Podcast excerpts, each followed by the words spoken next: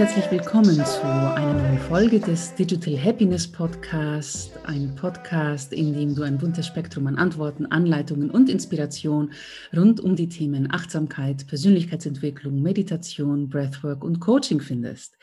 Ich bin die Rini und wie du schon wahrscheinlich festgestellt haben wirst, bin ich heute mal wieder nicht allein. Ich habe einen ganz, ganz besonderen Gast mal wieder bei mir und ich fühle mich sehr geehrt, dass sie da ist. Bei mir ist Monika Schmiederer, Autorin, Speakerin, eine der führenden Expertinnen für Digital Happiness und der modernen Persönlichkeitsentwicklung. Monika steht für ein gelassenes Leben in einer gestressten Welt, hat auch selbst einen äh, ganz tollen Podcast, den Rise Podcast. Und ähm, sie hilft uns dabei, Klarheit zu finden und gelassener leben zu können. Und es ist für mich eine ganz große Ehre, nicht nur, weil sie sich mit all diesen ganz tollen Themen befasst und schon sehr, sehr viele Auftritte gehabt hat in führenden TV-Sendern, ähm, Magazinen und jetzt auch bei mir, bei meinem Podcast ist, nein, aber tatsächlich ist ihr Buch über Digital Detox, das Buch Switch Off, das erste, was ich mir beschafft hatte als ich mich intensiver mit den Themen der digitalen Achtsamkeit beschäftigen wollte. Und von dem her habe ich meinen Fangirl-Moment gerade mal wieder mit Monika. Monika, herzlich willkommen. Ich freue mich so sehr, dass du Ja gesagt hast und hier bist. Ich freue mich sehr über die Einladung. Vielen herzlichen Dank. Sehr, sehr schön. Also das ist, das ist tatsächlich einer dieser Momente, so ein, wo, wo man sich selber irgendwie ähm, zwicken muss und sagen muss, oh mein Gott, jetzt ist sie vor mir, jetzt gibt sie mir ein Interview, weil wenn man Autor ist und ein Buch schreibt und als Leser hat man das Buch in der Hand und taucht ein in die Gedanken, diese ganze Welt, fühlt man sich dem Autor sehr nah. Und ich konnte mir nie in meinem Leben vorstellen, dass ich mit dir jemals einen, ja, über, über Zoom jetzt, aber tatsächlich einen One-to-One-Kontakt haben würde und du mir direkt, du, du zu mir direkt sprechen würdest. Und es ist tatsächlich ein ganz toller Moment für mich gerade und ich genieße es voll. Oh, das ist ja eine, eine ganz, ganz große Ehre. Und es ist ja nicht nur so, dass ich, äh, dass du dich als Leserin in dem Moment äh, mir nahe fühlst, sondern beim Schreiben an sich äh, lege ich natürlich so, ich kann mein allergrößtes Herz und mein allergrößtes Bewusstsein in wirklich jedes einzelne Wort. Also die, diese Bücher zu schreiben ist für mich kein äh, Mittel zum Zweck, kein PR-Medium, äh, sondern das ist mein meine aller, allerhöchste Verantwortung, die ich übernehmen will. Und es freut mich sehr, wenn du erzählst, dass es dich auch berührt. Ja, ich bekomme auch gerade Gänsehaut, muss ich dir sagen, weil es ist tatsächlich so und das merkt man in deinen Büchern. Du hast ja jetzt auch ein zweites Buch rausgebracht, über das sprechen wir auch natürlich. Aber bevor wir überhaupt eintauchen in die Welt der Achtsamkeit und der Klarheit natürlich auch, ähm, kannst du uns ein bisschen was von deinem Background erzählen? Was hat dich hierher gebracht und dazu bewegt, erstmal ein Buch über digitale Achtsamkeit, über Digital Detox zu, zu schreiben? Ähm, was waren die Beweggründe? Woher kommst du? Ja, ich bin ein Kind der 1980er Jahre, bin in den Bergen zunächst aufgewachsen, dann in die Internatsschule, dann zum Managementstudium aufgebrochen und war wirklich immer eine sehr ehrgeizige Schülerin, eine sehr schnelle Studentin und so weiter. Und ich wollte immer äh, ganz vorne dabei sein, hatte immer sehr große Ziele für dieses Leben und habe mich dann auch mit 22 selbstständig gemacht, habe eine Textagentur eröffnet und diese Agentur war sehr schnell auch äh, sehr erfolgreich, Gott sei Dank. Nur leider habe ich diese Rechnung ohne meine Persönlichkeitsstruktur gemacht, ohne meinen Rucksack, den ich vielleicht auch schon dabei hatte und bin dann binnen sehr kurzer Zeit sehr krank geworden und mit 26 Jahren wirklich an dem Punkt äh, gestanden, wo ich entsch entschieden habe, kann das Leben so weitergehen, ja oder nein? Mhm. Und äh, wenn nein, springe ich jetzt. Und wenn ja, welche Regeln brauche ich? Welche Grenzen brauche ich in dieser scheinbar uferlos, grenzenlosen und enorm fordernden modernen Welt? Und äh, ja, du kannst dir vorstellen, liebe Rine, ich bin natürlich heute sehr glücklich und erleichtert, dass ich nicht gesprungen bin, dass ich dieses Leben nicht beendet habe, sondern dass ich diesen ähm, Heilungsweg gegangen bin, diesen Weg der Reflexion, diesen Weg der Ehrlichkeit und dann äh, wollte ich eigentlich immer Romanautorin werden, ja.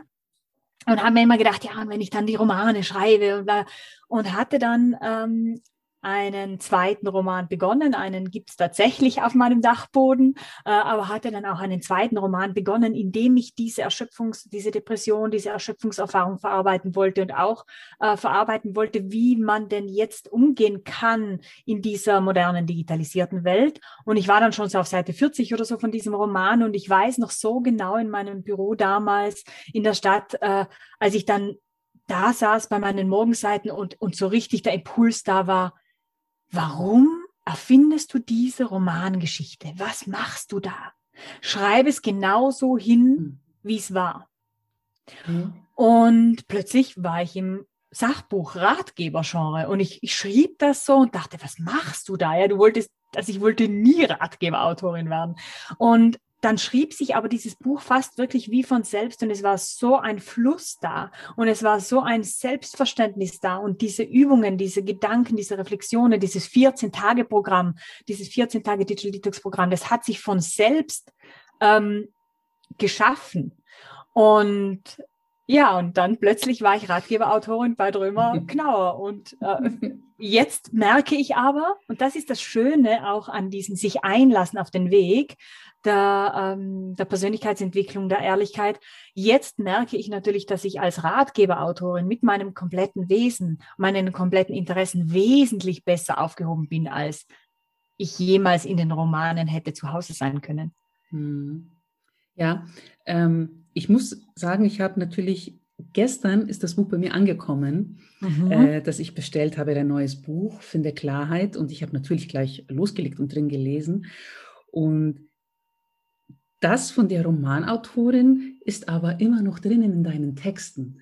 Du schreibst zwar ein Sachbuch oder einen Ratgeber, aber für mich ist es die Art und Weise, wie du dich ausdrückst, auch ähm, wie du sprichst, aber auch wie du schreibst, ist für mich auch sehr lyrisch. So nehme ich das wahr. Und ich glaube, das fließt ein bisschen damit ein und ich finde das sehr, sehr schön. Und deswegen ist es auch, ähm, ähm geht es auch so nah. Also deswegen berührt es mich auch so sehr. Du hast ein bisschen über deine Geschichte erzählt. Ähm, ich würde gerne mehr darüber später erfahren, weil das ist auch, so fängt auch das neue Buch an. Es ist schon mal, ähm, ja, ähm, ein sehr interessanter, aber auch sehr starker und harter Eingang ins Buch, aber notwendig, um zu sehen, was danach kam. Mm, was das Thema des Umgangs mit den digitalen Medien angeht, hast du für dich empfunden damals, als du diese Überforderung gespürt hast, dass sie dich dort tatsächlich in diesen Strudel so mit reingenommen haben, dass sie die ganze Situation noch schwieriger gemacht haben? Also wie sehr war die Rolle der digitalen Medien in der Situation, die du erleben äh, durftest als äh, junge Frau? Die, die digitalen Medien, die ständige Erreichbarkeit, das Gefühl, immer ähm, da sein zu müssen, immer auch sichtbar performen zu müssen, immer äh, schnell zu reagieren, schnell mhm. zu antworten, äh, dabei aber auch jedem Kunden das Gefühl zu geben, ein besonderer, selbstverständlicherweise auch ehrlich gemeint, besonderer Kunde zu sein und so weiter. Dieser Druck, der durch diese durch dieses 24-7 einfach auch noch viel größer geworden ist, der hat dazu geführt, dass natürlich das ganze, äh, der ganze Karren sozusagen sehr schnell gegen die Wand gerast ist, weil ich dadurch meine eigene Unfähigkeit, Nein sagen zu können, meine Probleme damit, mich abzugrenzen, energetisch, emotional, persönlich, all diese ohnehin schon, sage ich mal, ähm, Schwächen, die ich mitgebracht habe oder einfach auch Voraussetzungen, die ich mitgebracht habe, überhaupt an einer Depression zu erkranken, sind durch diese Einflüsse aus dem digitalen Raum sehr stark getriggert worden, sehr mhm. stark verstärkt worden. Und natürlich ist es so rein wissenschaftlich betrachtet, dass wir, um eine Depression zu entwickeln, natürlich sehr viele Faktoren äh, ähm, äh, greifen müssen. Aber ich bin absolut der Meinung, und das bestätigt auch die moderne Forschung, dass die digitalen Medien und äh, alles, was dort passiert, diese Parameter verstärken und wir natürlich da nochmal ganz andere Spielregeln brauchen als jetzt in der normalen äh, mhm. analogen Welt. Ich sehe das genauso wie du und ich empfinde auch die Stimmen werden auch immer lauter und immer mehr, die darauf aufmerksam machen. Und darüber bin ich auch sehr, sehr froh, auch von sehr jungen Menschen, also nicht nur Frauen oder Männer in unserem Alter oder in unserer Altersgruppe, die natürlich schon Erfahrungen hinter sich gebracht haben und das Ganze auch verarbeiten und weitergeben können.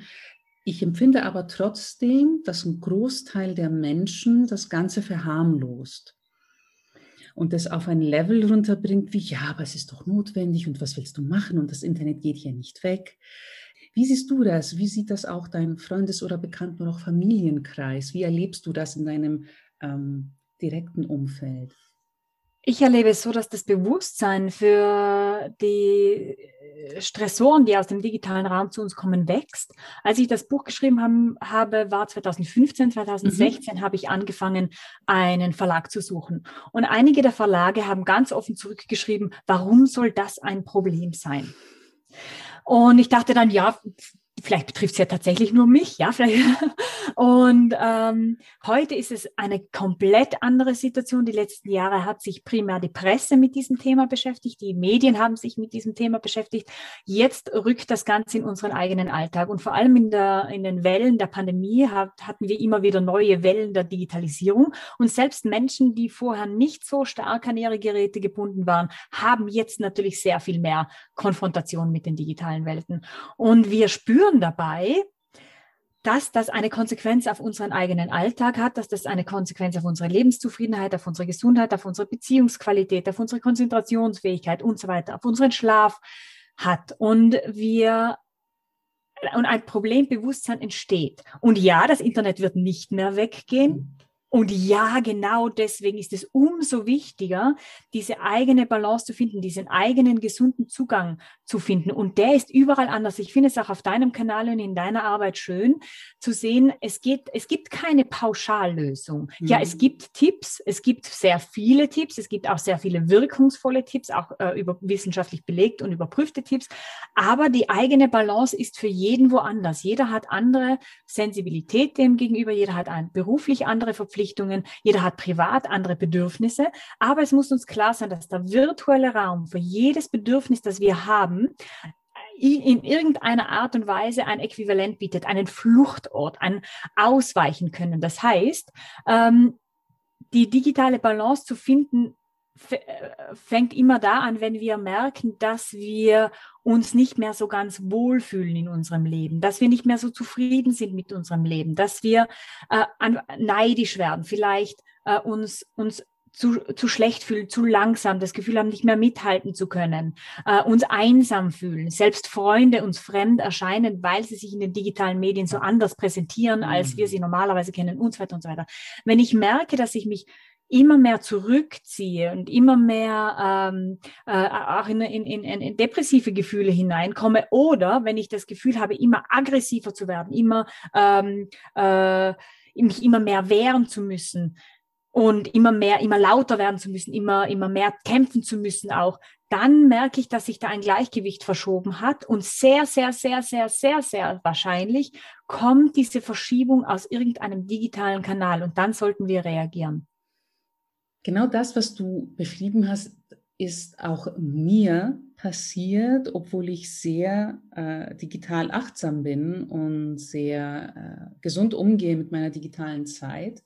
Mm, das war für mich eher Social Media bezogen, was natürlich auch mein Wirkungsfeld ist in einem Bereich, in dem ich auch stark arbeite, auch für andere, mm, wo ich festgestellt habe im letzten Monat, dass da irgendwas nicht stimmt. Ich fühle mich nicht wohl damit. Ich habe auch kein Interesse daran, präsent zu sein. Und ich habe es auch tatsächlich vorletzte Woche bei äh, meinem Coach so formuliert, ich habe keine Lust mehr auf diesen Zirkus. ich habe dieses Wort benutzt, weil ich es so empfunden habe und habe mich tatsächlich distanziert und gesagt, okay, ich ziehe jetzt mal hier ähm, die äh, Handbremse mhm. oder vielleicht auch Notbremse, könnte man sagen, und sage, nein, ich steige jetzt mal kurz aus, und fühle in mich hinein, was sich noch gut anfühlt, was sich nicht mehr gut anfühlt, mit was bin ich im Alignment und mit was nicht mehr. Mhm. Und egal, ob mich das Reichweite kostet oder Herzchen auf Instagram oder was auch immer, es ist völlig in Ordnung.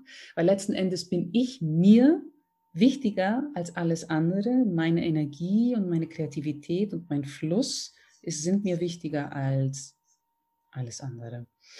Und viele, denke ich, wagen diesen Absprung nicht oder dieses, so, stopp, ich brauche jetzt mal eine Pause. Und es muss auch nicht immer so abrupt sein, dass man sagt, so, jetzt mache ich zwei Monate ohne Handy. Aber die Balance zu finden, ein ganz, ganz wichtiges Wort, glaube ich, ähm, für unser Zeitalter, die Balance zu finden zwischen der Nutzung, die uns ja auch gut tut und uns ja auch gerade verbindet, uns zwei, aber auch mit anderen Menschen, mit Communities, was man alles gemacht hat online in einem Pandemiejahr, wo vieles nicht möglich war. Ne?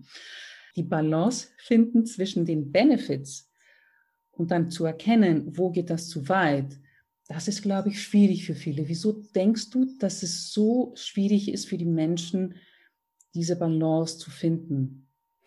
Ja, wenn wir natürlich von Smartphone-Nutzung oder Internetnutzung sprechen, sprechen wir ja in aller Ehrlichkeit meistens von Social Media, Online-Shopping, Online-Games mhm. oder äh, Chatfunktionen, Streaming-Dienste. Und der Teil, der, den wir für die Arbeit brauchen, sei es Recherche, sei es E-Mails oder eben jetzt auch so ein Zoom-Call wie dieser, das sind nicht die wahren Stressoren. Mhm. Die wahren Stressoren sind tatsächlich in diesen neuen Medien, in, vorrangig in diesen interaktiven sozialen Medien. Und es muss uns klar sein, dass diese Apps, diese Programme so geschrieben worden sind, dass sie genau das auslösen, was wir wahrnehmen. All diese Apps sind programmiert worden mit dem äh, Zuckerbrot-Peitsche-Dualismus. Das heißt, ich bekomme als Nutzer ein wunderbares Zuckerbrot, einen neuen Follower, ein Like, äh, Flammen auf Snapchat, äh, Zuspruch auf TikTok, whatever. Ich bekomme ähm, tolle Videos, die mich inspirieren. Ich bekomme Wiedersehen mit meinen, äh, mit, mit meinen Stars sozusagen und fühle mich mit denen persönlich verbunden, obwohl es überhaupt nichts äh, der Fall ist und so weiter. Und dann gibt es gleichzeitig die Peitsche. Jemand ist entfolgt. Ich bekomme einen Hate-Kommentar. Meine Freundin äh, zeigt irgendetwas aus ihrem Urlaub, das mich triggert. Ich sehe bei der Konkurrenz, ähm, dass sie wie, schon wieder erfolgreicher und schneller gewesen ist als ich und so weiter. Und ich werde keinen Besuch in den sozialen Medien haben können, in dem diese Zuckerbrot-Peitsche-Dualismus nicht stattfindet. Ich werde immer beides bekommen. Und mit den Anzeigen und den Nachrichten und so weiter sorgt auch äh, die Plattform dafür, dass ich immer beides bekomme. Zuckerbrot und Peitsche. Denn genau diese intermittierende Verstärkung nennt man das in der Psychologie, bringt all diese Erlebnisse in diesen Kanälen so löschungsresistent in unser Gehirn und erzeugt dieses suchtähnliche Verhalten. Das heißt, wenn ich nicht weiß, ob ich jetzt belohnt oder bestraft werde, ob ich jetzt als Hund das Leckerli bekomme oder den Stockschlag, mhm. umso mehr laufe ich zu dieser Stelle, wo ich entweder belohnt oder bestraft werde. Das ist ja diese grausame Psychologie dahinter. Mhm. Und diese Psychologie ist so angelegt, auch beim Online-Shopping mit künstlich erzeugten Rabatten, künstliche Verknappung bei jedem Online-Angebot. Ja. Ähm, all diese Dinge und dementsprechend wird unser Gehirn konditioniert darauf, in diesen Kanälen wie konditionierte Hunde zu laufen. Und selbst wenn wir wissen, ich oder du, dass mhm. das dort der Fall ist, können wir uns diesem Effekt, diesem neurologischen, psychologischen Effekt nicht entziehen, weil unser Gehirn funktioniert ja genauso wie jedes Gehirn. Und genau da kommt diese gespaltene, dieses gespaltene Verhältnis zu diesen Medien. Einerseits, ja, wollen wir dabei sein, eben weil wir Zuckerbrot bekommen. Andererseits wollen wir fliehen, weil wir ständig in irgendeiner Art und Weise gepeitscht werden.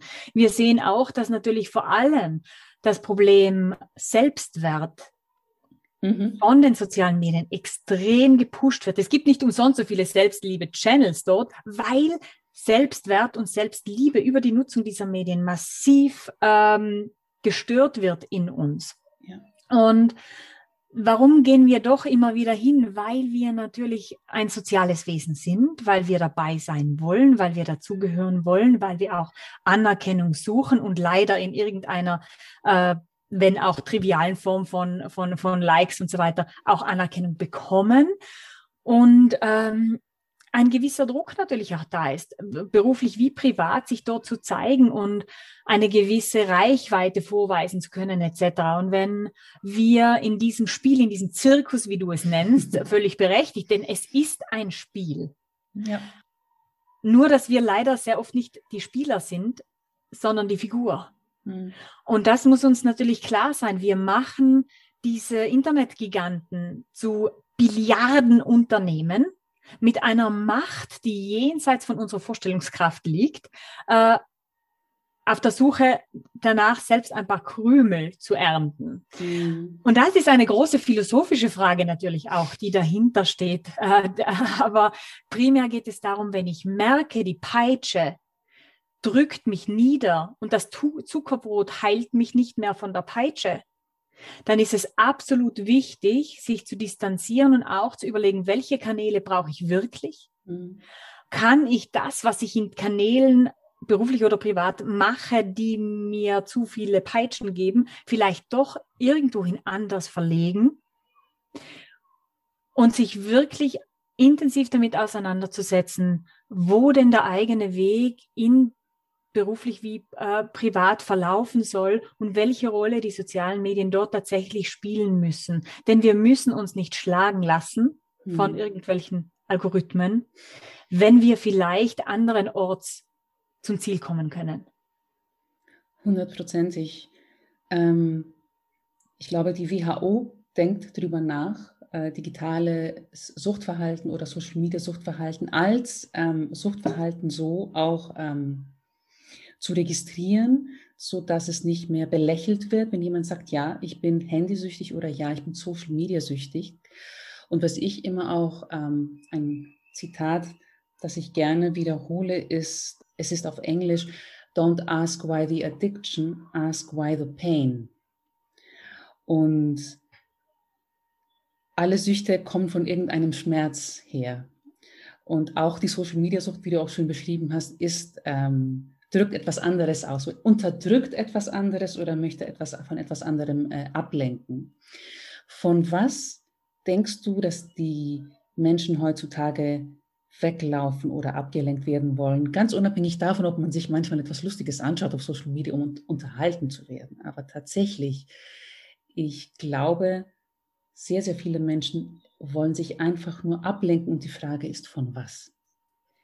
Ich glaube, wir Menschen lenken, äh, nehmen diese, diese Flucht, diese virtuelle Fluchtoption sehr gerne an, wenn wir vor großen Entscheidungen stehen, die wir uns vielleicht aktuell nicht zutrauen, mhm. wenn wir Ängste haben, die wir alleine nicht bewältigen und auch gar nicht richtig zuordnen können, wenn wir uns einsam fühlen und nicht wissen, wo oder wie wir jetzt real sozial connecten können oder vielleicht eine neue Partnerschaft finden, wenn wir ähm, von unserem Alltag überfordert sind, von unseren Kindern, von unserem Beruf, von unserem, von unseren Verwandten, von, von allem, was uns jeden Tag begegnet, wenn wir aber gleichzeitig auch gelangweilt sind von unserem Alltag, von unserem Leben, von unseren Kindern. Mhm jede Emotion, die wir haben oder jedes Bedürfnis, das wir haben, kann ja im virtuellen Raum verdrängt oder verstärkt werden. Mhm. Vielleicht sogar erfüllt, je nach Bedürfnis.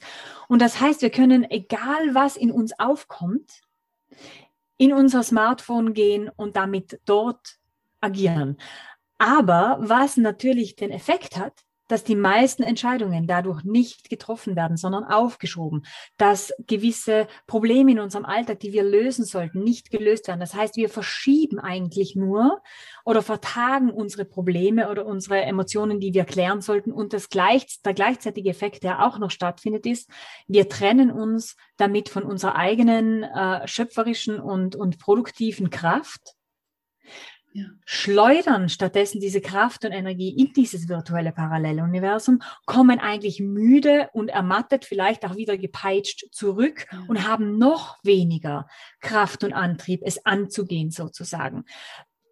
Natürlich können wir uns dort sehr viel Inspiration holen, es gibt tolle Accounts und so weiter, aber die wahren, die wahren äh, Schritte, die müssen wir ja dann schlussendlich selbst gehen. Ja. Und die wahren äh, Entscheidungen können wir ja nur alleine treffen.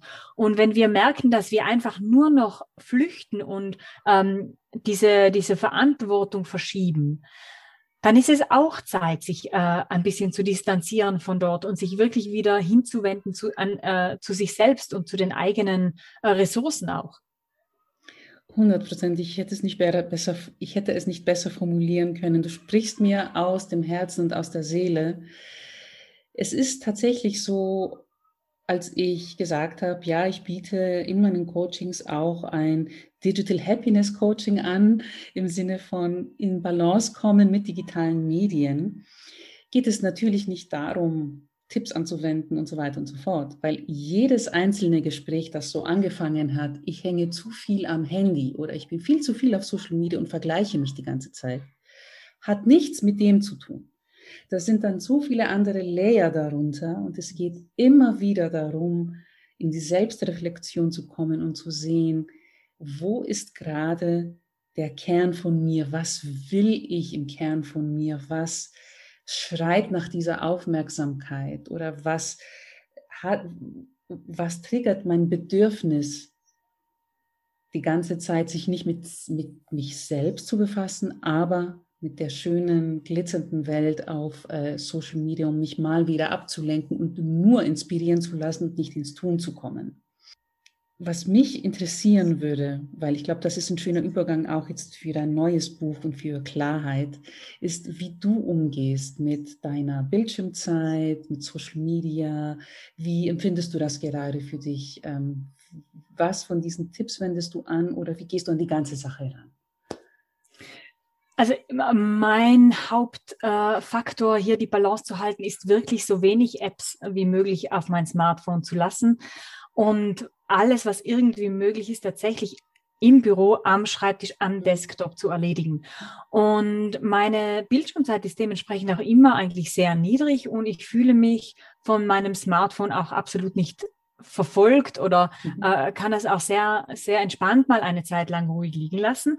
Wäre ich beruflich in einer, in einem Feld, in dem Social Media keine Relevanz hat, würde ich auch keine Social Media Kanäle haben. Mhm. Da ich aber natürlich als Autorin mit meinen Büchern und auch mit meinen Vorträgen, meinen Workshops äh, zu, zu vielen einzelnen Menschen ähm, äh, sprechen kann, will ich dort präsent sein und mache das aber wirklich auch sehr äh, geplant und sehr ähm, reduziert. Ich teile auch keine privaten oder die, die Frage ist natürlich, was ist privat, ja, mhm. aber teile auch keine privaten Informationen über mein Privatleben, meine mhm. Familie mhm. und so weiter, sondern halte wirklich dort auch die, die, die beruflichen Themen im Fokus.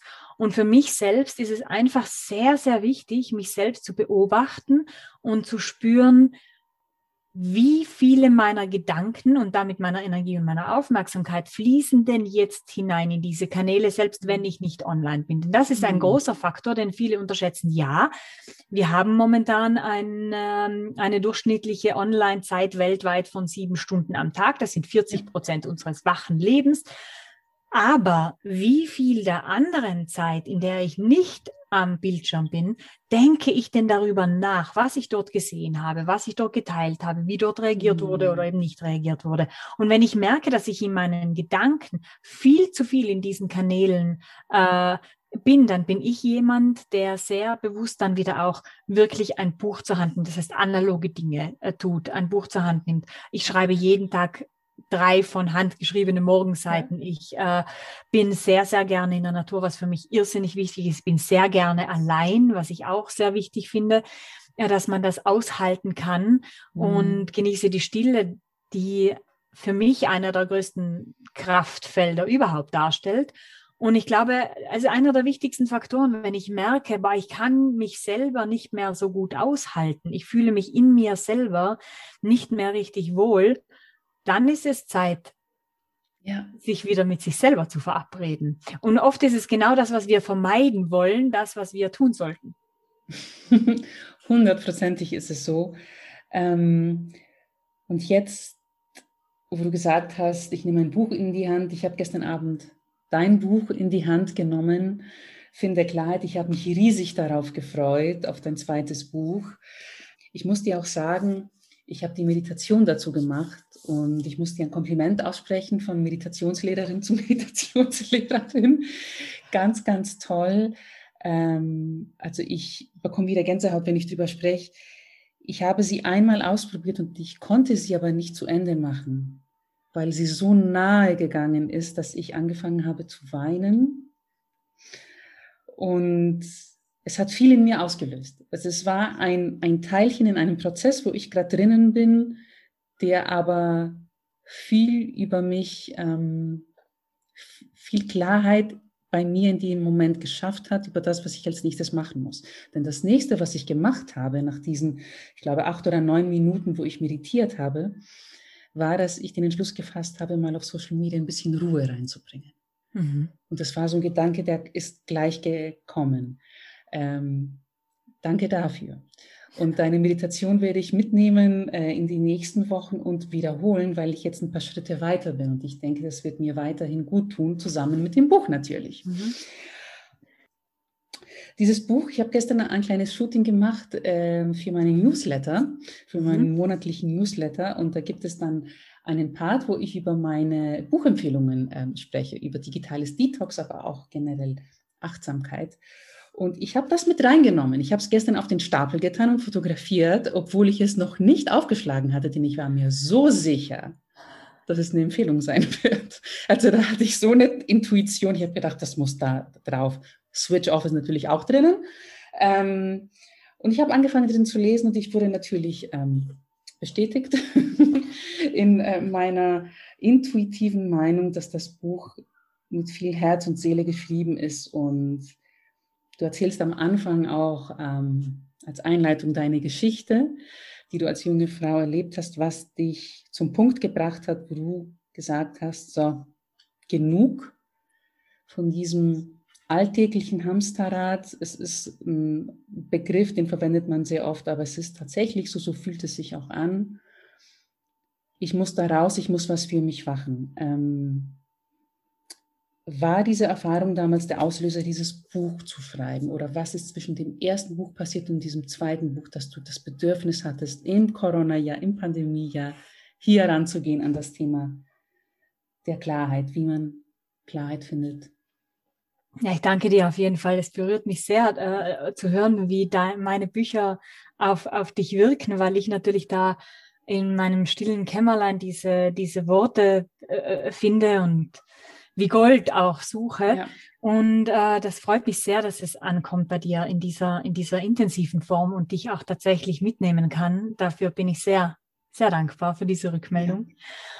Mein erstes Buch, äh, Switch Off, war auch, ja, natürlich mein erster Ratgeber, wie wir vorher schon gesprochen hatten, war ich plötzlich in, in diesem Genre und, und spürte, boah, das fließt sehr leicht und, und sehr natürlich.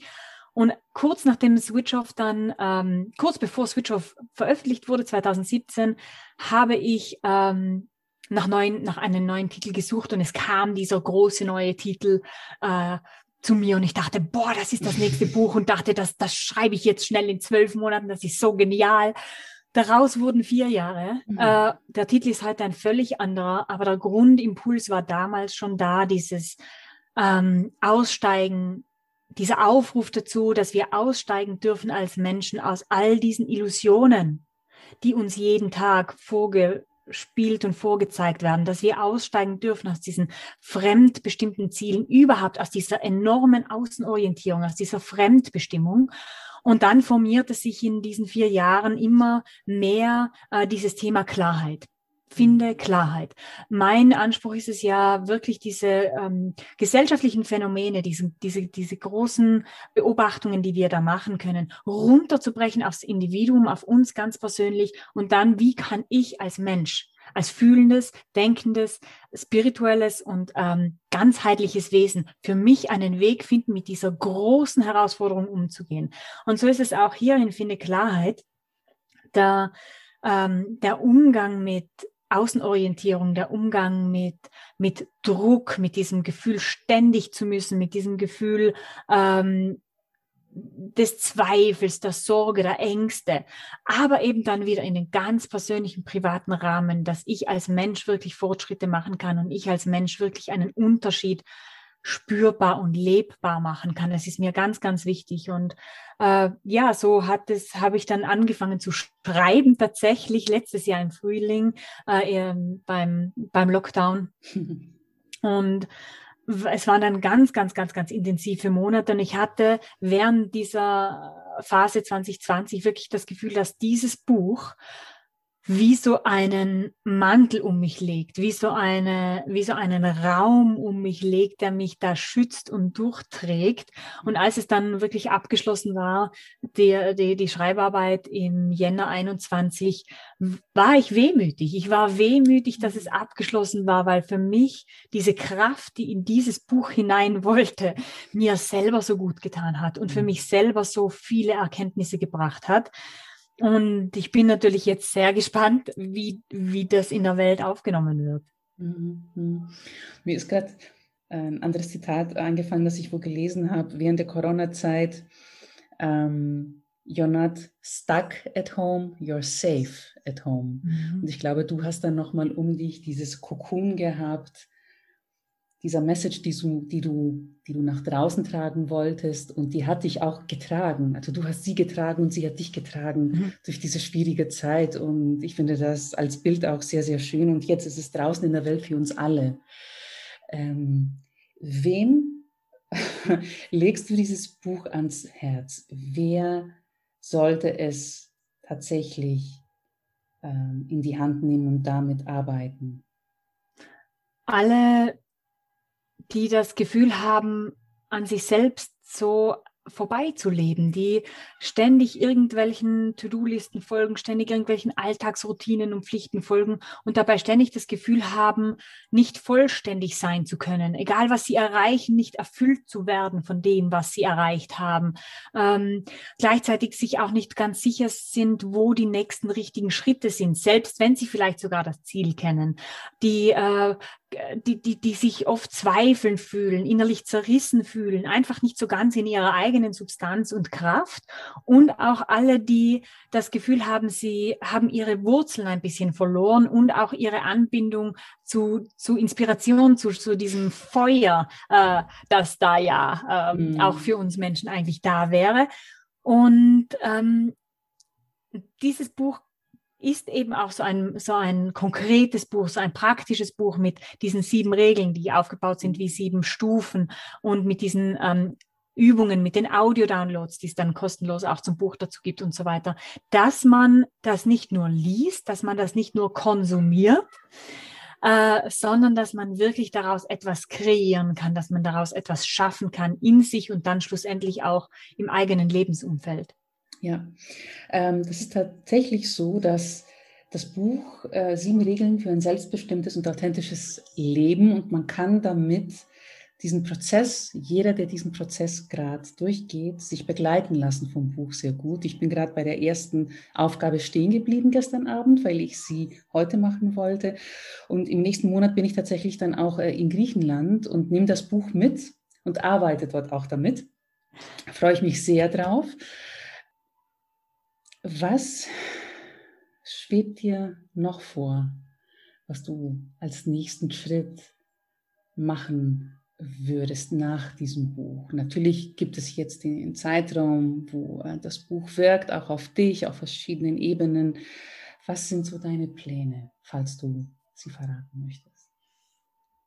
Ja, ich werde natürlich weiter mit meinen Büchern präsent sein, meine Vorträge machen, meine Retreats, meine meine Workshops, meine Rise Membership pflegen. Ähm, und es ist natürlich eine sehr für mich persönliche Sache und auch, ich brauche auch Mut dazu äh, mhm. zu sagen, dass in mir ruft alles nach Frieden und Wahrheit. Und alles, was ich mache, stelle ich so gut ich kann wirklich unter mein Credo. Je mehr Menschen Frieden in ihrem Inneren gefunden haben, desto wahrscheinlicher wird Frieden im Außen. Und das wird weiter meine Mission sein, diese, diese, äh, diesen Frieden zu fördern.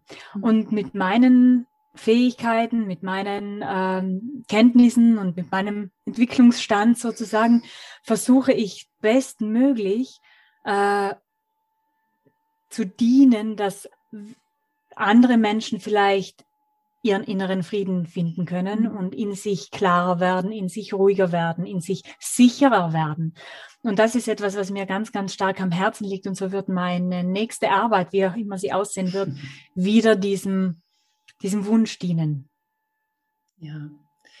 du sprichst darüber und dein ganzes Gesicht strahlt und die ganze Energie kommt gerade rüber zu mir und das können nur Menschen machen, äh, die diese Aufgabe, diesen Purpose tatsächlich in sich drin haben und wenn er von Herzen kommt. Und vielen Dank, vielen Dank dafür, vielen Dank für das, was du Gutes in die Welt gibst.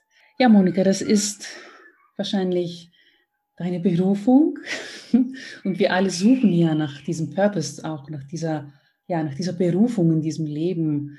Warum sind wir hier? Was ist unser Warum? Was treibt uns an? ähm, über diesen Berufungsraum sprichst du auch in einer der sieben Regeln. Ich glaube, in der fünften Regel möchtest du ein bisschen mehr darüber erzählen. Ich glaube, das wird die Zuhörer sehr interessieren. Ja, wir haben natürlich ähm, manchmal die Vorstellung, dass wir nur unsere Berufung finden müssen und dann wird alles schön und gut.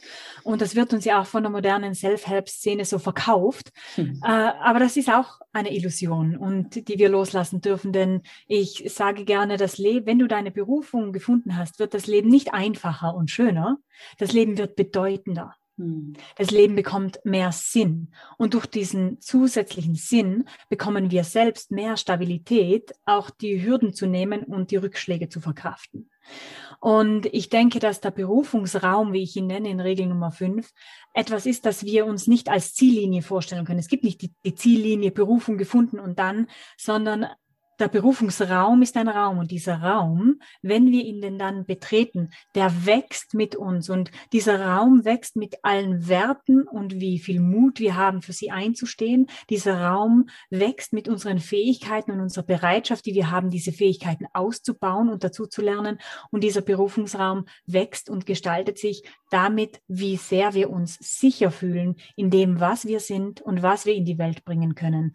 Und die Berufung zu finden ist dementsprechend auch in Finde Klarheit im Buch nicht der erste Schritt, auch wenn das manchmal so schön wäre, ja, sondern es ist in dem Fall der fünfte von sieben.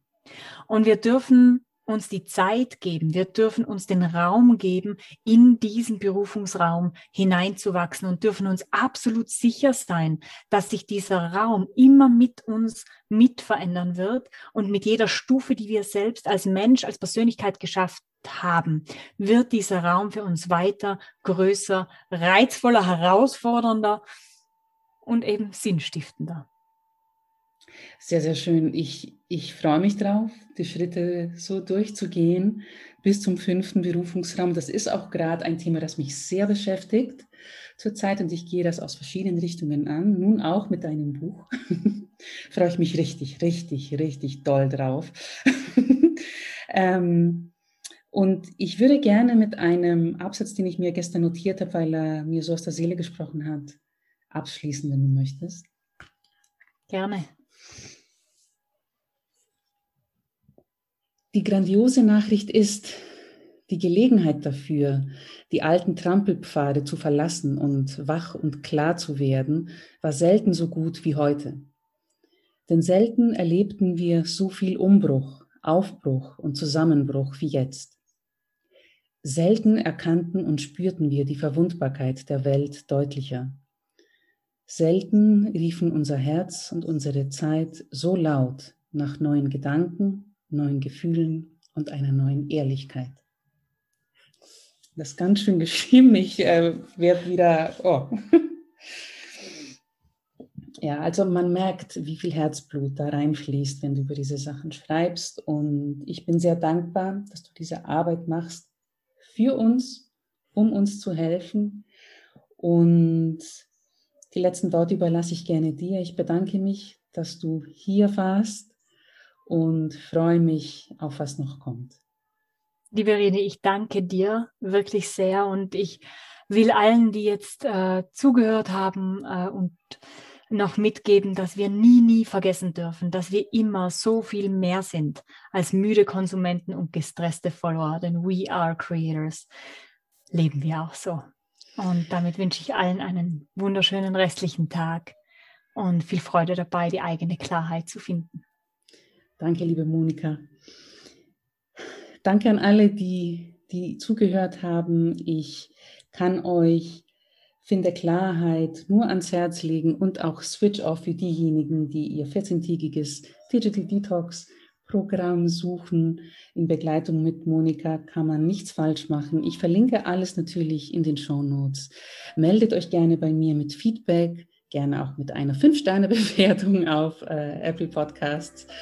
Und bis zum nächsten Mal. Bleibt gesund. Bye bye, goodbye und Servus.